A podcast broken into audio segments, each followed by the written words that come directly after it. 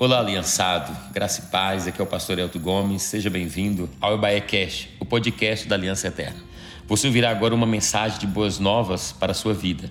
Nós estamos cumprindo o ídolo do Senhor Jesus, anunciando o evangelho a toda criatura e essa é a nossa missão até que Jesus volte. Nos ajude nessa missão compartilhando essa mensagem.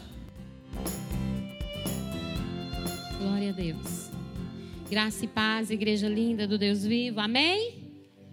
Glória a Deus. Vocês estão felizes? Amém? Podem dizer que estão felizes? Amém.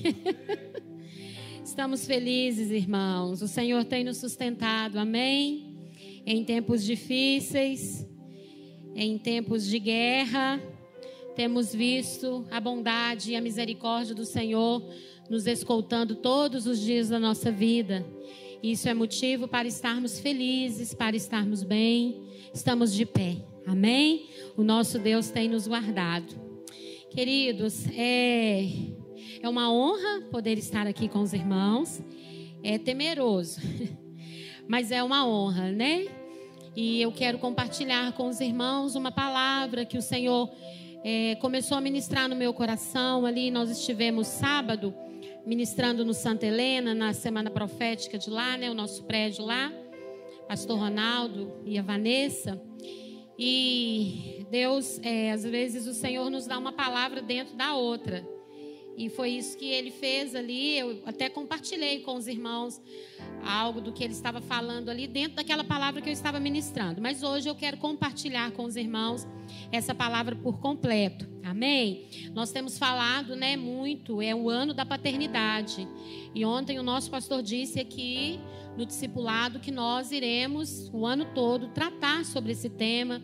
É um tema muito vasto, é um tema muito relevante, é um tema que tem muito a se aprofundar. Amém? E hoje eu quero falar um pouco dos filhos. Amém? Porque todo pai, ele tem um filho, sim ou não? E eu quero falar dos filhos, porque é, a Bíblia fala sobre o dia da adversidade. E de acordo com o dicionário, né? A diversidade é, é algo ruim. A diversidade é mal, é desagradável. E a Bíblia fala sobre o dia mal. E eu quero falar nessa noite sobre como os filhos devem passar por este dia mal. Como a Bíblia nos orienta a passar pelo dia da adversidade. Amém? E abra tua Bíblia comigo em Salmos 27, versículo 5. Nós vamos compartilhar algo da parte do Senhor.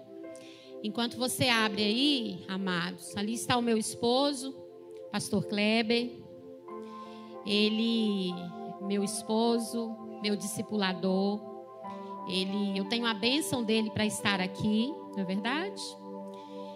E na verdade, é, Estar aqui hoje é fruto de um discipulado dele na minha vida. Quando nós nos conhecemos, eu era nova convertida.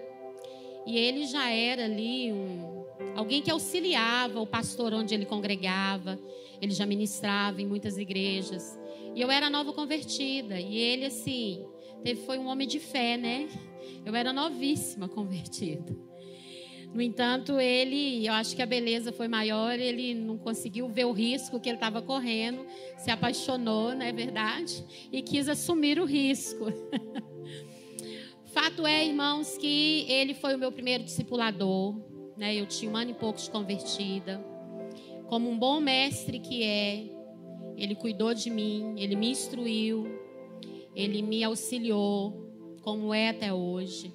E os meus primeiros passos na fé, de aprendizado, de viver realmente a Bíblia, eu aprendi com ele.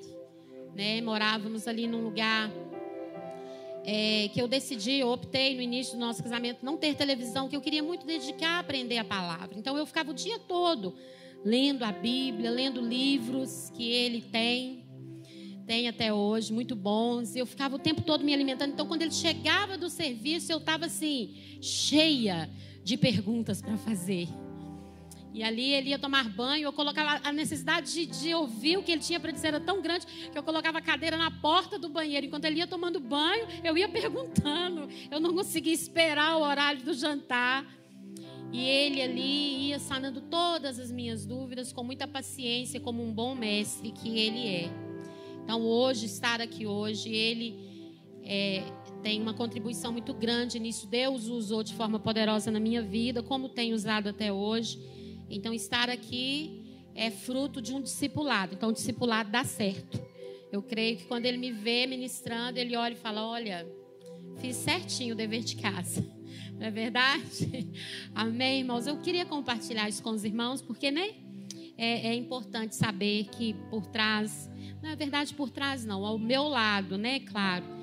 É, o meu esposo, no, no, no que diz respeito a estar ministrando, eu tenho o meu esposo do meu lado que é, foi e é sempre o meu discipulador, o meu primeiro discipulador. Ele foi o primeiro. Depois o Senhor foi me dando outros, mas ele foi o primeiro. Amém? Glorifica o Senhor pela sua vida, meu amor. Salmos 27, verso 5. Diz assim para você e para mim. É, pois no dia da adversidade, ele me ocultará no seu pavilhão. No recôndito do seu tabernáculo me acolherá elevar-me-á sobre uma rocha. Vou ler de novo. Pois no dia da adversidade ele me ocultará no seu pavilhão. No recôndito do seu tabernáculo me acolherá. Elevar-me-á sobre uma rocha. Deus, aqui está a sua palavra, palavra viva, palavra eficaz, e nós somos gratos ao Senhor por ela. Pedimos ao Senhor que fale conosco, como falou no primeiro culto, que o Senhor fale no segundo. Nós continuamos precisando ouvir a tua voz. Que essa palavra possa ser semeada em nosso coração em terra boa e que ao sairmos daqui, que ela não fique aqui, que ela vá conosco e que esses frutos possam ser colhidos por outras pessoas que fazem parte do nosso cotidiano, que sejam ministradas através desta palavra, Pai, em nome de Jesus, que saiamos daqui compreendendo aquilo que o teu Espírito quer nos dizer nesta noite, em nome de Jesus. Amém. Queridos, então vamos lá. Eu quero falar sobre os filhos no dia da adversidade ou no dia mal, ou no dia ruim, ou no dia desagradável. No transcorrer da mensagem você vai me ouvir falar em dia da adversidade, dia mal, mas fato é que é tudo um dia só.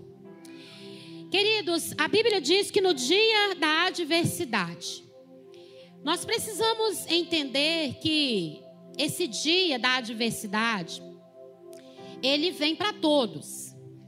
Independente se vivemos a palavra ou não, independente se estamos dispostos a segui-la, obedecê-la ou não. Fato é que não só o dia da adversidade, mas toda a Bíblia, ela se cumpre sobre toda a humanidade. Sobre toda a humanidade. Uns como filhos, outros como órfãos, mas ela vai se cumprir. Ou seja, no dia da, o dia da adversidade, ele chega para todos. Para todos. Nós é que decidimos como vamos viver este dia, como filhos ou como órfãos. Nós escolhemos. As nossas atitudes, as nossas decisões, elas determinam como vamos viver o dia da adversidade. Pastora, que dia é esse? Queridos, é aquele momento que chega. Ele provavelmente ele não vai durar só um dia.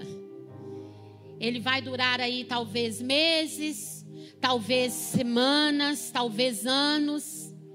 Vai durar um tempo, talvez um mês, talvez uns três dias, mas ele vem.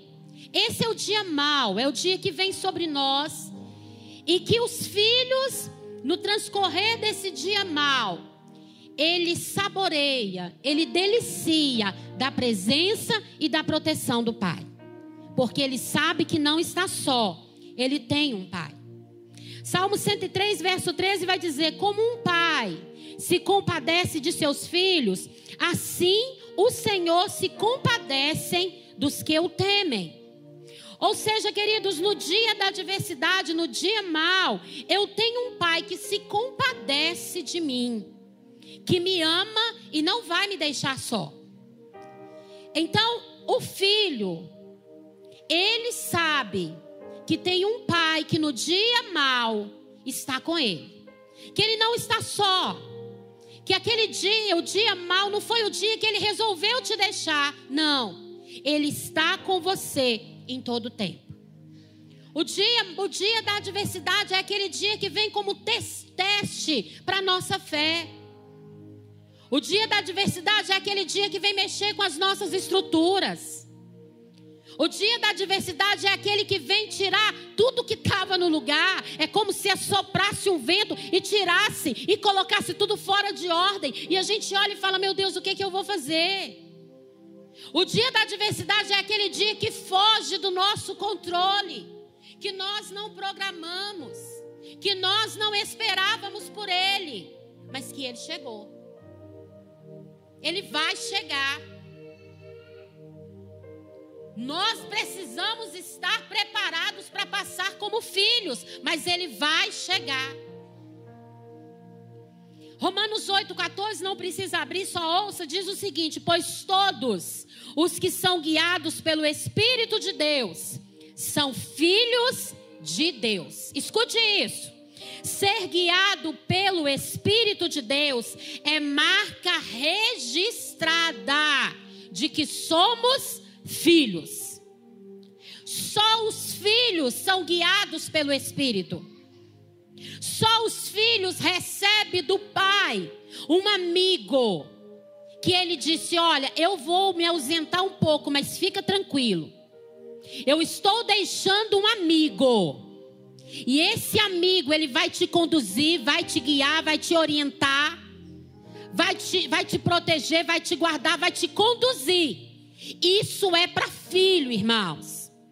Então, o filho só é filho quando ele se deixa ser guiado pelo Espírito Santo de Deus. Quando no meio da adversidade ele decide, ainda que tudo esteja caindo ao seu redor, ele decide ser guiado pelo Espírito Santo. Ele decide tirar os olhos do que é terreno, ele decide andar por fé e não por vista. Isso é ser filho.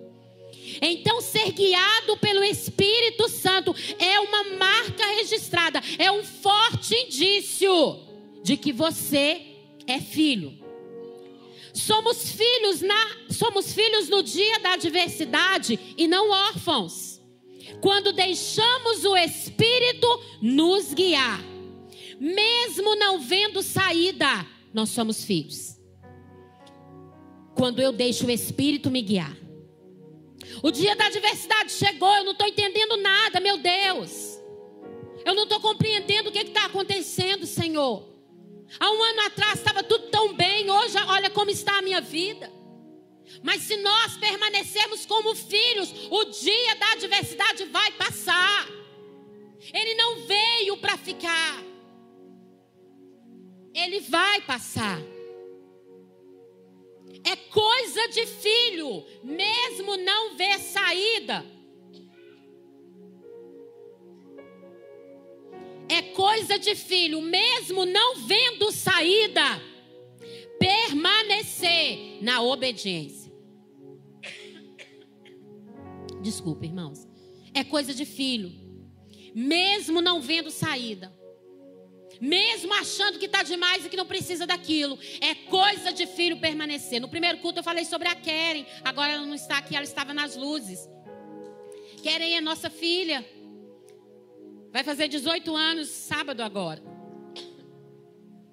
E às vezes a Keren chega muito cheia de emoção com um problema que parece ser dez vezes maior do que ela. Então pensa o tamanho, porque ela já é muito grande. E ela chega cheia de indagações, toda cheia de emoção atribulada, afligida de espírito. E ela fala: Mamãe, eu digo querem calma. Mamãe, mas e se eu digo querem espera? Mamãe, mas e se eu digo querem só mais um momento? Mamãe, mas e se eu digo querem, mas e se o quê? Com filhos, irmãos, não tem mais e se? E se não der? E se não acontecer? E se não for? Com filho não tem em si, porque confia, o filho confia e sabe que o seu pai está no controle e vai passar aquele dia de tribulação. O filho confia. E aí ela decide ser guiada. Ela decide aceitar. E depois que passa, porque passa. Por mais difícil que seja a sua aflição hoje, ela vai passar, irmão, irmã. Ela não vai permanecer. Nós é que determinamos quanto tempo ela vai durar. Porque se estamos passando como filhos, ela vai passar o quanto antes, porque nós seremos envolvidos pelo amor do Pai em meio ao dia mau. Agora, se for como órfão, ela vai demorar muito tempo porque vai se arrastar, vai ficar tudo mais pesado. A paternidade divina deixa tudo mais leve. Compreende isso? E aí ela vem para mim e diz: Mamãe, ó, deu certo. Mamãe, fechou. Não, não, resolveu. E é assim, irmãos, eu estou falando de mim, mãe limitada, que não sei o que vai acontecer com ela daqui cinco minutos, com a minha filha. Estou falando de mim. Eu consigo transmitir para ela quanto mais o Senhor, mas por quê? Porque ela decidiu ser guiada por uma voz. Se nós nos deixarmos ser guiados por uma voz que vem do alto, irmãos, você acha mesmo que nós morreremos no dia mal? que nós morreremos no dia de, da adversidade? É claro que não. Mas nós precisamos deixar ser guiados. Porque ser guiado pelo Espírito é uma marca registrada de que somos filho. Só quem é filho consegue ser guiado pelo Espírito, ao invés de ser guiado pelas suas emoções. Entende isso?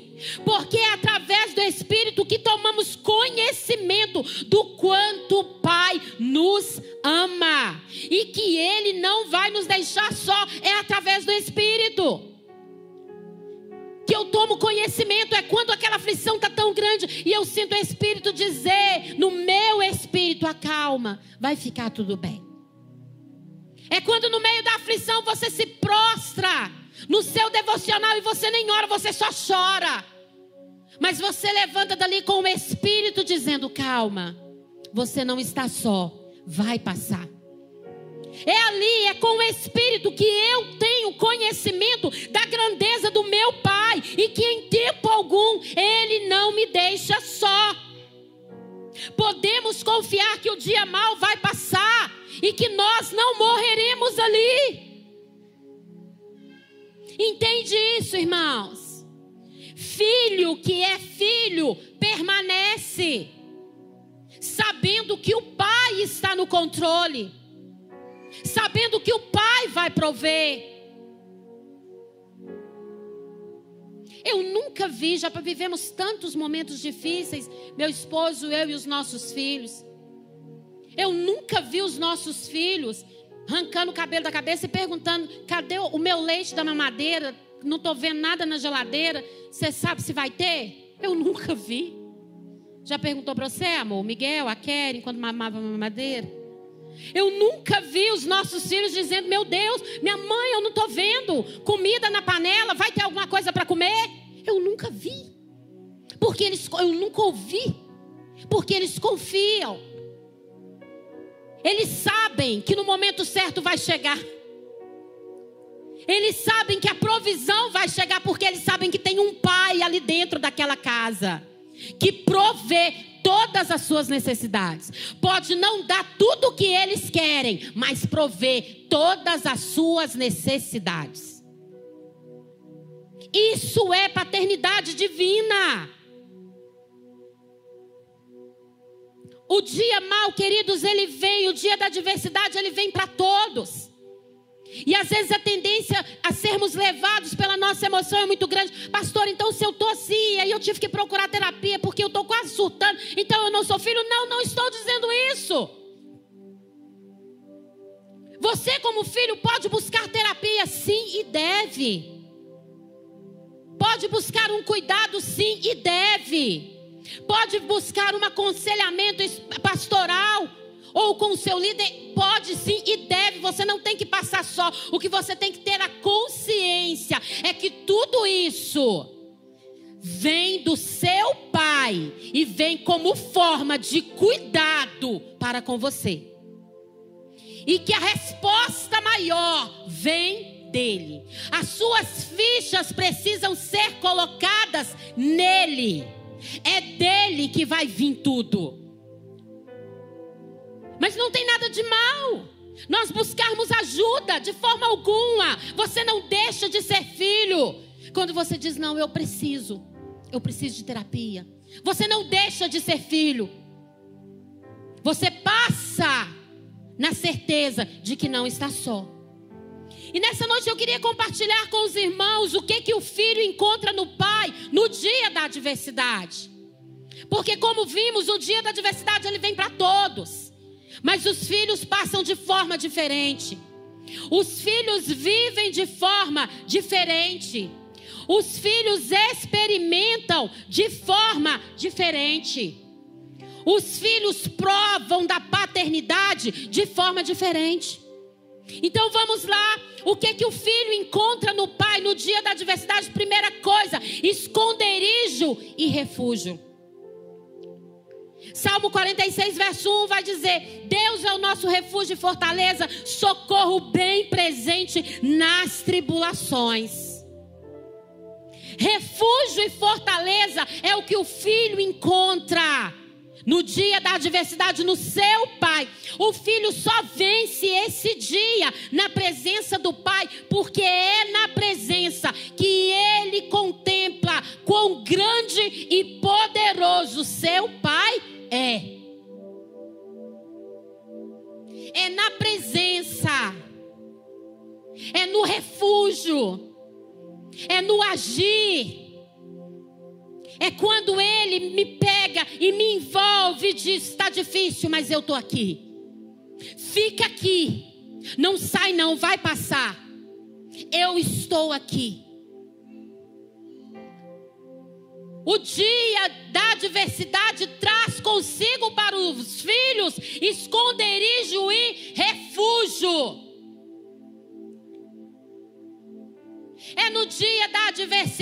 que eu posso dizer, que o, quem é filho pode dizer: Antes eu conhecia o Senhor só de ouvir falar, mas hoje os meus olhos te veem. Isso é coisa de filho.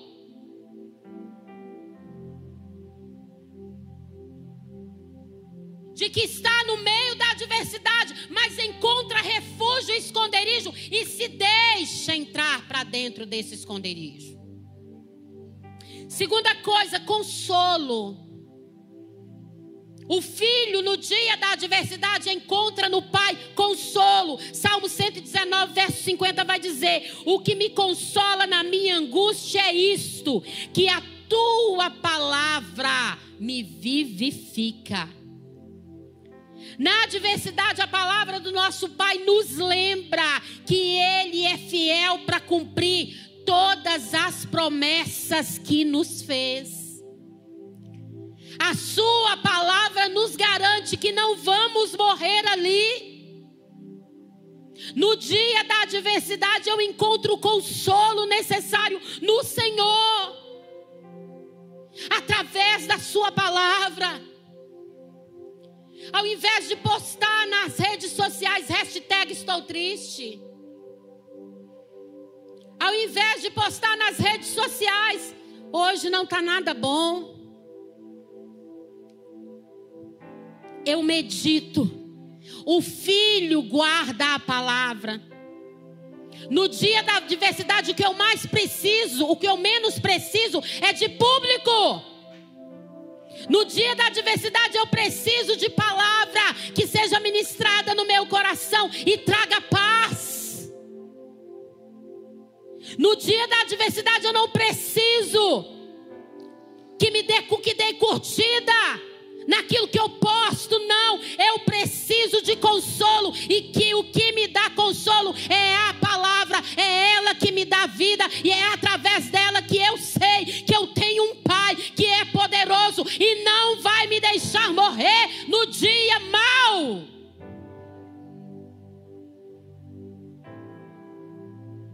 Terceira coisa, segurança e confiança. Salmo 27, verso 1 e 3 vai dizer: O Senhor é minha luz e salvação, de quem terei medo? O Senhor é a fortaleza da minha vida, a quem temerei? Verso 3: Ainda que um exército se acampe contra mim, não se atemorizará o meu coração, e se estourar contra a guerra, ainda assim terei confiança. Ei, deixa eu te dizer uma coisa: não é sobre o que podem fazer contra nós, é sobre quem está nos defendendo. A preocupação não deve ser o com que a vez de comer, com que a vez de vestir. A preocupação não é no que deve ser, o que fazer neste dia mal. Como sair deste dia mal? Eu vou morrer no dia mal. A preocupação não, a busca deve ser por quem está nos defendendo. Quem nos defende é aquele que disse que não estaríamos só. Quem nos defende é aquele que nos chama como menina dos seus olhos. Quem nos defende é aquele que disse que subiria, mas que prepararia para nós um lugar. Quem nos defende é aquele que disse que iria subir, mas que enviaria o Consolador. Quem nos defende é aquele que jamais vai deixar o justo e a sua descendência mendigar o pão. Quem nos defende é aquele que ouviu a oração de um homem e por três anos ficou sem chover, e quando ele orou, voltou a chover. Quem nos defende é aquele que ouviu a oração de um homem e que quando ele orou, o fogo desceu e lambeu todo o sacrifício e todos os profetas de Baal morreram naquele lugar.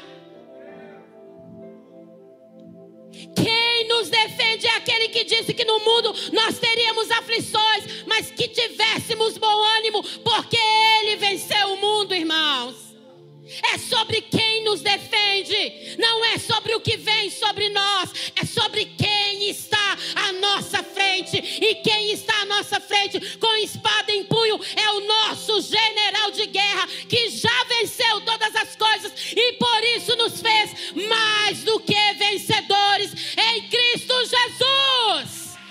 Anaplassuberequio no contará Aleluia!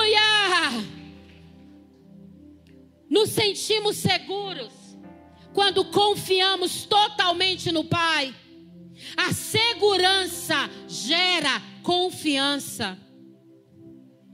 Quanto mais seguro o lugar, mais eu confio, sim ou não? Não é assim? Quanto mais seguro, mais eu confio. No dia mal, no dia da adversidade, nós devemos nos sentir seguros. Os filhos se sentem seguros porque confiam no Pai que está presente ali. Sem confiança, o desespero e a incerteza tomam conta de nós. Sem confiança, metemos os pés pelas mãos. Como órfãos, não sabemos a quem recorrer. Não acreditamos quando falam de um pai, de uma paternidade divina, porque somos órfãos. Se decidimos passar pelo dia da adversidade como órfãos, é assim que vamos caminhar. Vamos fugir da presença do Pai, porque não confiamos no Pai. Mas deixa eu te perguntar: passar pelo dia da adversidade. Já que você não consegue acreditar que tem um pai, você acha que verdadeiramente vai conseguir vencer? Se você recusa a paternidade divina, você acha realmente que vai conseguir chegar no fim? Talvez, irmãos, eu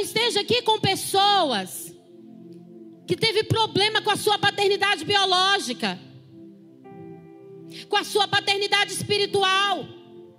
Ontem o pastor Elton pregou sobre isso, fiz uma colinha aqui. Paternidade biológica, divina e espiritual. A biológica são os nossos pais terrenos. A divina é o nosso pai celestial. E a espiritual é aquela pessoa, o seu pai na fé. Aquela pessoa que te levou para Jesus, que te discipulou. Talvez você tenha tido problemas com a sua paternidade espiritual ou biológica. E talvez seja difícil para você entender sobre paternidade divina. Talvez você esteja vivendo como órfão, querido, querida. Vivendo esse dia mal que não acaba. Esse dia da adversidade que não passa. Vivendo como órfão porque você, por causa do problema que você traz consigo, com paternidade espiritual e biológica, você não está conseguindo acessar a paternidade divina. Tudo que está sendo dito aqui você não está conseguindo assimilar. Porque tudo que você consegue assimilar é com uma paternidade aqui que te decepcionou, que te frustrou, que te abandonou, que te traiu. Talvez eu esteja aqui com pessoas que não têm nem o nome do pai na identidade, você não conhece o seu pai. E aí você tem problemas fortíssimos para lidar com a paternidade divina, mas deixa eu te fazer só uma pergunta. A sua paternidade espiritual ou biológica foi capaz de morrer no seu lugar? A sua paternidade espiritual ou biológica foi capaz de morrer no seu lugar? Não. Então, queridos, eu quero te dizer que a paternidade divina ela sobrepõe essas outras duas paternidades. E esse é um ano em que você precisa buscar cura para viver isso. Esse é o ano que Deus está te dando, está nos dando, porque é um ano de tratamento, de conserto, de alinhamento. E um ano também de viver o sobrenatural da paternidade do Senhor, que talvez até hoje nós ainda não conseguimos viver. Ele quer que vivamos essa paternidade na totalidade, não mais ou menos. Não.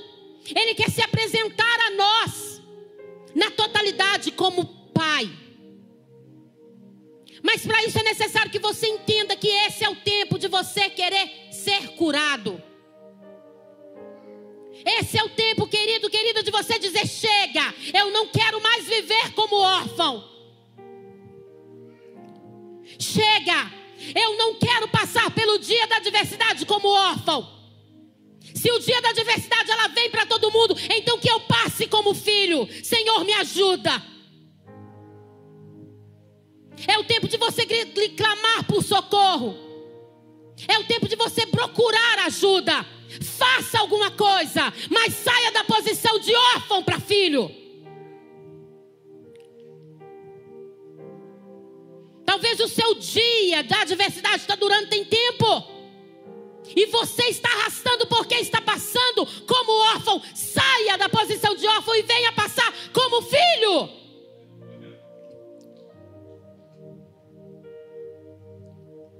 Deus quer te mostrar que podem ter te decepcionado. Pais biológicos te abandonado. Pais espirituais te traído mas que Ele sobrepõe e está acima de todos esses. E que se você se deixou ser levado por algum momento, e agora hoje se encontra ferido e machucado, Ele te convida a conhecer a paternidade divina. Vocês entendem, irmãos, que tudo é uma questão de escolha, tudo é uma questão de decisão para nós. Nós decidimos se vamos permanecer assim ou não. Quarta coisa que encontramos no Senhor, como Pai, no dia da adversidade: fundamento espiritual. Isaías 28, 16 vai dizer: Portanto, assim diz o Senhor Deus: Eis que eu assentei em Sião uma pedra, pedra já provada, pedra preciosa, angular, para alicerce seguro. Aquele que confia jamais será abalado. Meu Deus. Portanto, assim diz o Senhor Deus: Eis que eu assentei em Sião uma pedra, pedra já provada, pedra preciosa, angular, para alicerce seguro. Aquele que confia jamais será abalado. Queridos, o filho firmado em Cristo Jesus no dia da adversidade, ele não coloca a presença do Pai em dúvida, ele sabe que o Pai está ali. Os rumores que o dia da adversidade traz, as tempestades que o dia da adversidade provoca, as indagações que o dia mal traz consigo, não abala a do filho, porque ele está firmado na rocha que é Cristo Jesus. Ele não retrocede. Ele permanece, nada é capaz de abalar o sentimento do filho para com o pai, porque o pai já provou de todas as formas, o pai já deixou tudo escrito, é forma que deixe claro que ele o ama.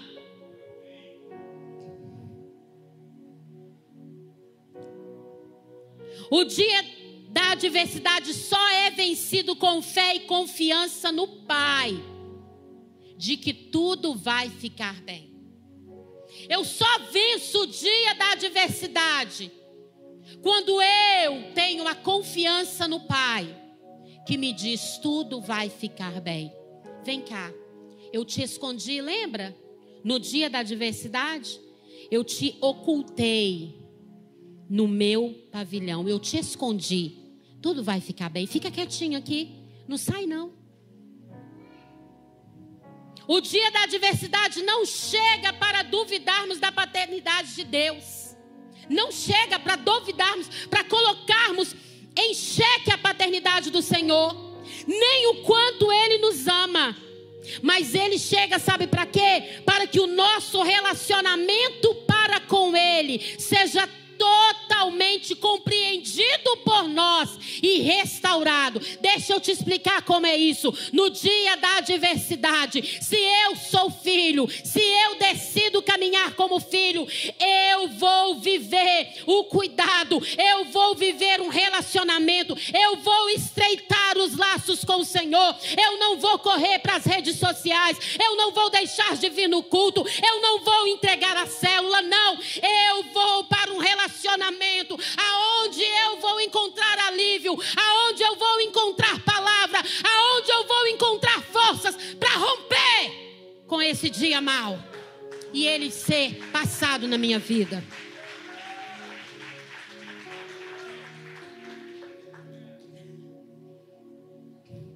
O filho, no dia da adversidade, não ignora o pai, nem os seus conselhos. Sabe por quê? Porque ele sabe que é um teste de fé. Ele sabe que vai passar. Que às vezes, irmãos, o negócio é tão feio que a gente não quer nem saber se Deus está ali ou não. A gente quer complicar o negócio. Pastor Elton falou um negócio aqui ontem, fiz uma colinha de novo. Ele disse assim: O filho veio para nos ensinarmos a sermos filhos. Ele poderia ter vindo como pai, sim ou não?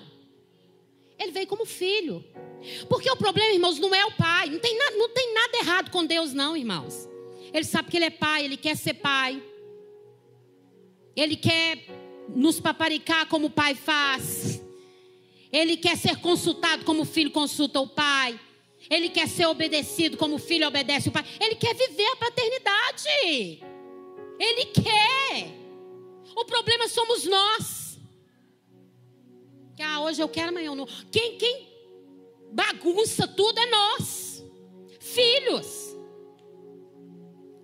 O Senhor não muda. Então Jesus veio nos ensinar a sermos filhos.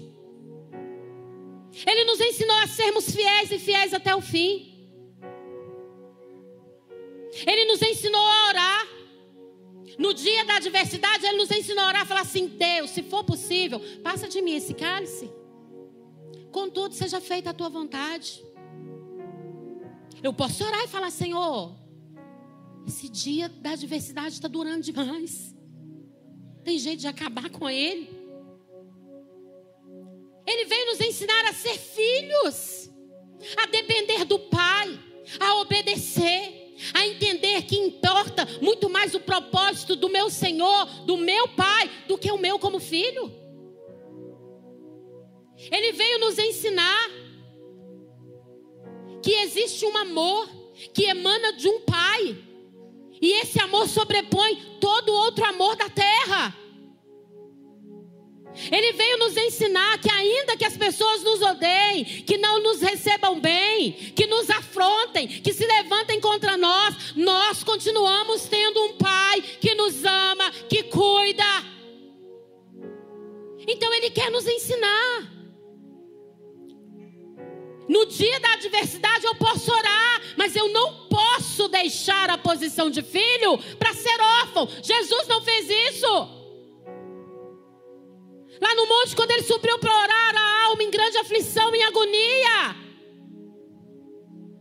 suando sangue. Ele orou como filho, e como filho ele permaneceu. Então o problema não é a paternidade, o problema é nós, filhos. E como nós vamos lidar no dia mal, no dia da adversidade. Como iremos enfrentar a forma com que nós passamos pelo dia mal? Vai determinar, queridos, como nós vamos terminar ele. O problema não é como eu começo o dia mal. O problema é como eu passo por ele. Se eu vou até o fim sendo filho, que entrega, que confia, que espera, que obedece, que se deixa ser guiado é entender que o teste de fé vai passar. Quando o dia da adversidade chega, o Pai permanece o mesmo. Ele não muda. Você entende isso? O dia da adversidade chegou, o Pai permaneceu o mesmo, então está tudo pronto, está tudo resolvido, irmão. Eu não tenho que, que me, com o que me preocupar. O mesmo. Ou seja, o Pai permanece me livrando, me protegendo, me guardando, me suprindo, me amando. Se eu sou órfão, não. Eu não tenho nenhum pai. Por isso que eu te digo, ainda que você, você seja órfão da sua paternidade biológica, você ainda tem um pai. Então se entregue a este cuidado paternal. Aceite o cuidado paternal de Deus para você. Para encerrar, eu quero compartilhar com os irmãos um testemunho. Eu contei no primeiro culto, eu quero compartilhar agora sobre um dia mal que há 10 anos chegou para nós, vai fazer 10 anos no final do ano. Eu já vivi um dia mal, não sei se tem outros, mas um eu já vivi. Espero que não tenha mais. É, meu esposo, nós iniciamos o ano de 2012 muito bem, para a glória de Deus, tudo certinho. Ele trabalhava no Pará, tinha um salário muito bom como engenheiro, Trabalhava 60 dias lá e ficava 10 dias aqui descansando. E nesses dias de descanso a gente usufruía, né? Daquilo que, que Deus permitia chegar para nós. Quando foi mais ou menos no meio do ano, não vou saber falar muito data, ele começou a sentir uma dormência na língua, não sentindo o gosto das coisas. Tinha dia que ele falava que tinha uma cachoeira dentro do ouvido. E a língua começou a ficar dormente. Nós começamos a achar que poderia ser até é, é, um princípio de derrame. Ficamos preocupados e ele foi procurar o um médico lá. E aí lá no Pará o médico disse: Olha, quando você for descansar, você faz uma ressonância. Ele veio, fez a ressonância e levou. Quando chegou lá, o médico disse: Cara, você não está sentindo dor? Ele falou: Não. Ele falou: Mas você está com um tumor no nervo auditivo. Tem um nome, eu não lembro, mas era um tumor no nervo auditivo. E você precisa voltar para operar, para tirar. Isso foi em outubro e aí eu lembro que ele me ligou e falou: amor, tô de volta, vou voltar. Eu tinha acabado de chegar lá. Eu vou voltar, eu estou com um tumor no nervo auditivo. Então, irmãos, quando fala tumor, a gente já dá o diagnóstico, é câncer, não vai ter jeito. A gente tende a pensar assim, né? E, e aí falou tumor, e, e eu lembro que minha mãe estava lá em casa. Eu falei, mãe, Kleber está voltando, ele está com um tumor. Meu pai e minha mãe estavam lá, minha mãe muito emotiva, eu sou igual a ela. Nós choramos, nos abraçamos e oramos. E aí ele chegou. Quando ele chegou, nós fomos procurar o um médico, não sabíamos por onde começar. Tinha. É, é, é, nós tínhamos, temos um pastor amigo nosso e ele conhece muitos médicos e ele nos indicou um, neo, um, neurologista e esse neurologista disse o que que era, falou que era bem provável que não era maligno, mas que tinha que tirar. Era bom que tirasse porque ele ia atrapalhando ele cada vez mais, ia crescendo, enfim. E aí ele nos indicou para um médico que é, sim, o cara nas cirurgias. Quando ele operou meu esposo, ele fez a milésima cirurgia desse, desse, dessa situação, é, é, ali no Madre Teresa. E ali, queridos, então tá, ok, fizemos todos os exames e ele foi passar pela cirurgia. A cirurgia durou 10, quase 10 horas, né? Uma cirurgia bem tensa, mas ele saiu dali, foi para UTI e ok. Ele ficamos ali uma semana no hospital. Teve em alguns momentos ele teve algumas crises de fortes dores na cabeça. O tempo todo o coração muito apreensivo. Quando é, com uma semana ele foi para casa e daí mais uma semana ele tinha que tirar os pontos. Na manhã do dia dele tirar os pontos, ele amanheceu com é, o corte muito grande até. É, estava vazando um líquido. E aí nós, leigo, como somos, demos um, colocamos o dedo, demos uma cheiradinha. Chegamos e demos uma cheiradinha no corte. E não estava cheirando mal. Aí falamos, não está cheirando mal, não deve ser nada. Nesse, no meio disso tudo, irmãos, o meu pai, ele passou por um princípio de infarto. O coração do meu pai, na época, ele tinha 65 anos, ele estava com o coração, o médico tinha dito que estava com o coração de uma pessoa com 85 anos, estava bem fraquinho.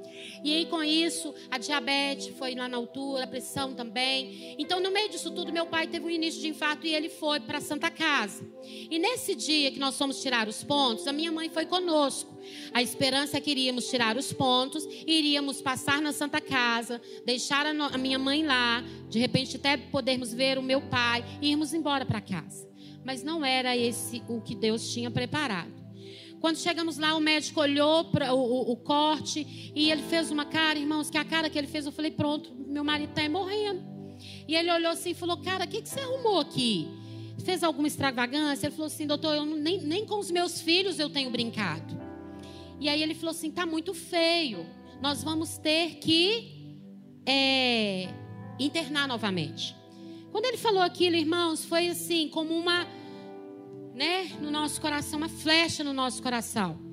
E ele falou: precisa internar urgente. Eu falei, doutor, nós não trouxemos nada, moramos em Betim. Ele falou: então vai lá e volta, mas é urgente que precisa internar. E aí, irmãos, nós chegamos, já aí meu esposo já ficou muito mal, assim, emocionalmente nós ficamos, não contávamos com aquilo, achamos que o pior já tinha passado. E aí, na verdade, o que, que aconteceu? Abriu uma fístula. E aí estava vazando aquele líquidozinho lá do cérebro que não podia sair. E ele falou: provavelmente nós vamos ter que abrir para operar de novo. Então, é, quando eu cheguei lá embaixo na recepção, eu falei com a minha mãe. Minha mãe falou assim comigo: e aí, como que foi lá? Eu falei: mãe, Kleber vai ter que reinternar. E aí ela desabou. E eu também. E aí ela me abraçou e disse para mim assim: O que está acontecendo, meu Deus? E aí eu abracei ela, irmãos, mais forte. Eu disse: Mãe, o nosso dia mal chegou. O dia da adversidade chegou para nós. Mas ele vai passar. Vai passar. Irmãos, e hoje, assim, eu entendo que quando nós nos abraçamos, o Senhor, com os teus braços de amor, abraçou nós duas e disse: Sim, vai passar. E ali nós fomos para casa né? Minha mãe foi para o hospital ficar com meu pai, que não estava nada bem. E nós fomos para casa, irmãos, assim, parecia que nós tínhamos acabado de enterrar alguém. Um silêncio no carro, uma tristeza muito grande. Na época, o nosso pastor que nos levou. E chegamos em casa, eu lembro que meu esposo chorou muito e fez uma oração ao Senhor. Que eu lembro de algumas palavras, e dentre elas ele falou: Senhor, não me deixe ser pesado para minha família. por favor, se possível, retire de sobre mim essa situação. Perdoe-me se eu cometi algo, mas retire de sobre mim e a minha família essa situação em que estamos vivendo. Fomos embora, chegamos lá, internamos. Irmãos, na noite que internamos, foi descobriu, ou no dia seguinte, que ele estava com trombose também. Eu tô Jesus. O dia mal veio assim, né? Elevado ao cubo. E aí, enfim, ele ficou internado mais dez dias. E ele passou pelo tratamento. Só que na metade do tratamento, o médico disse: Olha, não sei o que aconteceu, mas nós não vamos precisar abrir. Os primeiros dias passamos muito apreensivos. Nós não vamos precisar abrir. Você respondeu ao tratamento e não vai ser necessário abrir. Não vai ser necessário uma outra intervenção cirúrgica. O tratamento da trombose também, irmãos, igual foi, igual veio, ele foi embora. E aí o meu pai teve a recuperação também, para a glória de Deus. E daquele mal ele não morreu. E nem de outros, porque ele está vivo para a glória de Deus lá em Betim. Queridos, por que, que eu estou te contando isso? O dia mal, o dia da adversidade, é um momento que você olha e diz: Eu não sei o que, que eu vou fazer, eu não estou entendendo nada.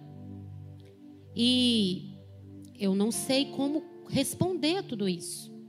Eu sou crente, mas eu não sei responder a todas essas coisas.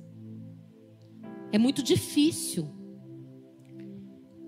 Mas quando nós somos filhos e entendemos a paternidade, nós compreendemos que o dia mal vem com data e hora para terminar. Naquele momento em que eu compartilhei ali com a minha mãe, aquele momento, naquele abraço, eu não tenho dúvida nenhuma que o Senhor estava ali. E eu não tenho dúvida nenhuma que talvez a nossa resposta a esse dia de adversidade uma resposta contrária, uma resposta de não confiar, poderia fazer ele se estender um pouco mais. No entanto, quando o Senhor nos encontra com coração de filhos, como um pai, ele manifesta com poder, graça e glória para dar o livramento. Então, eu não sei, de repente você está aqui e já esteja passando por um dia mal. Talvez você esteja aqui passando pelo dia da adversidade já faz tempo. Talvez é um problema que não resolve. Talvez é uma situação que vem se arrastando há anos. Talvez você já investiu tudo e já fez de tudo que podia fazer, mas não consegue ver esse dia ter fim. Talvez era uma resposta e essa resposta, enquanto você não tem, ela gera uma aflição muito grande. Talvez é um filho, uma filha que há tanto tempo você tem buscado ter na presença de Deus e você não vê. Eu não sei qual é o dia da adversidade que está sobre você, mas eu só sei uma coisa: se você decidir passar por ele como filho, você verá a glória de Deus se manifestar e ainda poderá testemunhar da paternidade divina sobre a sua vida. Decida, coloque-se de pé, por favor. Decida no dia de hoje. Você quer ser filho ou quer ser órfão? Escolha. Decida. Somos nós. Cabe a nós. O Senhor continua sendo Pai. O dia mal chegou, o dia da adversidade chegou, mas ele continua sendo pai. Um pai presente, um pai que ama. Ele continua sendo Deus. Mas e nós? Continuamos sendo pai, sendo filhos? Reflita sobre isso. Feche os seus olhos, eu quero orar por você. Antes de voltar o microfone para o pastor Paulo. Abra o teu coração diante do Senhor. Diga assim: Deus, olha, eu vim para cá hoje. E até então eu achava que eu estava como filho, mas eu não estou. Mas nessa noite eu quero aceitar a paternidade do Senhor. Eu quero viver a paternidade do Senhor na minha vida. Eu quero me lançar, eu não quero deixar que os rumores do dia da adversidade me consuma. mas eu quero ser consumido pelo seu amor, pela sua bondade, pela sua misericórdia.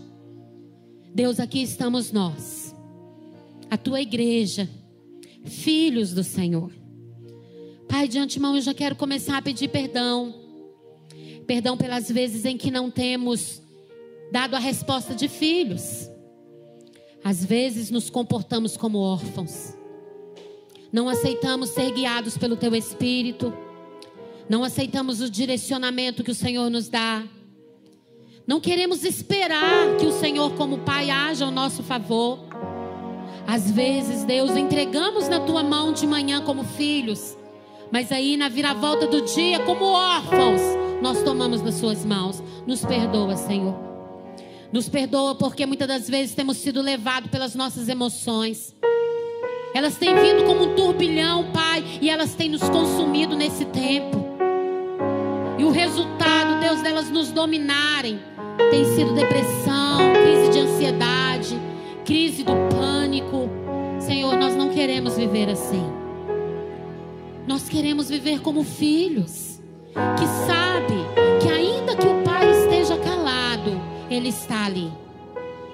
Que sabe que está passando por um dia da adversidade, mas que sabe que está escondido no recôndito do tabernáculo do Senhor. Que sabe que foi acolhido pelo Pai, e dali o Pai não vai arredar o pé, ele vai passar com seus filhos durante todo o momento da adversidade. Nos ajuda a caminhar assim essa palavra não pode ficar só aqui.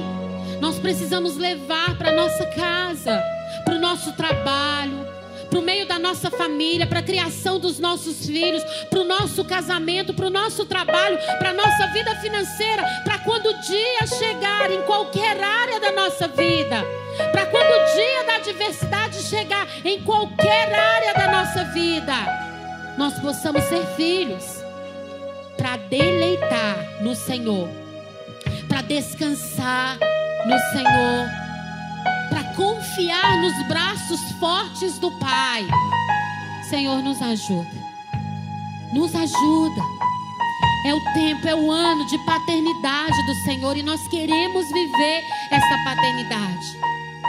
Nós não queremos, Pai, não queremos comer migalhas nós queremos poder nos assentar à mesa com o nosso Pai. Ah, e poder compartilhar de tantas coisas que essa paternidade nos traz. Ajuda-nos, Deus. Nós somos teus. Nós somos teus. O Senhor nos escolheu, o Senhor nos amou primeiro. No dia da adversidade, o Senhor permanece como Pai.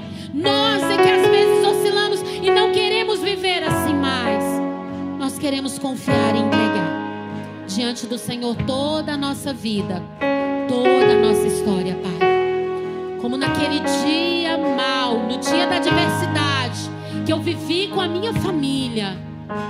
E hoje eu posso testemunhar ah, que aquele dia passou, ele teve fim. E hoje eu posso testemunhar, Senhor, ainda que naquele tempo tempo meu esposo, meu pai tivesse morrido, o dia mal teria passado e o Senhor estava lá. E é pelo Senhor estar lá que ele vai passar. E o Senhor sabe de todas as coisas. Toma o teu povo, toma as nossas vidas, Pai, como filhos que dependem do Senhor em todo tempo e em todo instante. É a minha oração, Senhor, e também te agradeço em nome de Jesus.